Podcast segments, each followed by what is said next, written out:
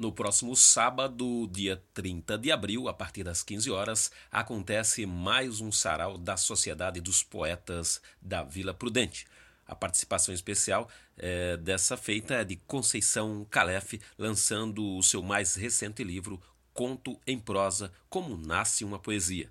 Os microfones são sempre abertos e a entrada é gratuita. Pedimos aos participantes trazerem um, um livro em perfeito estado para a feirinha de troca-troca de livros.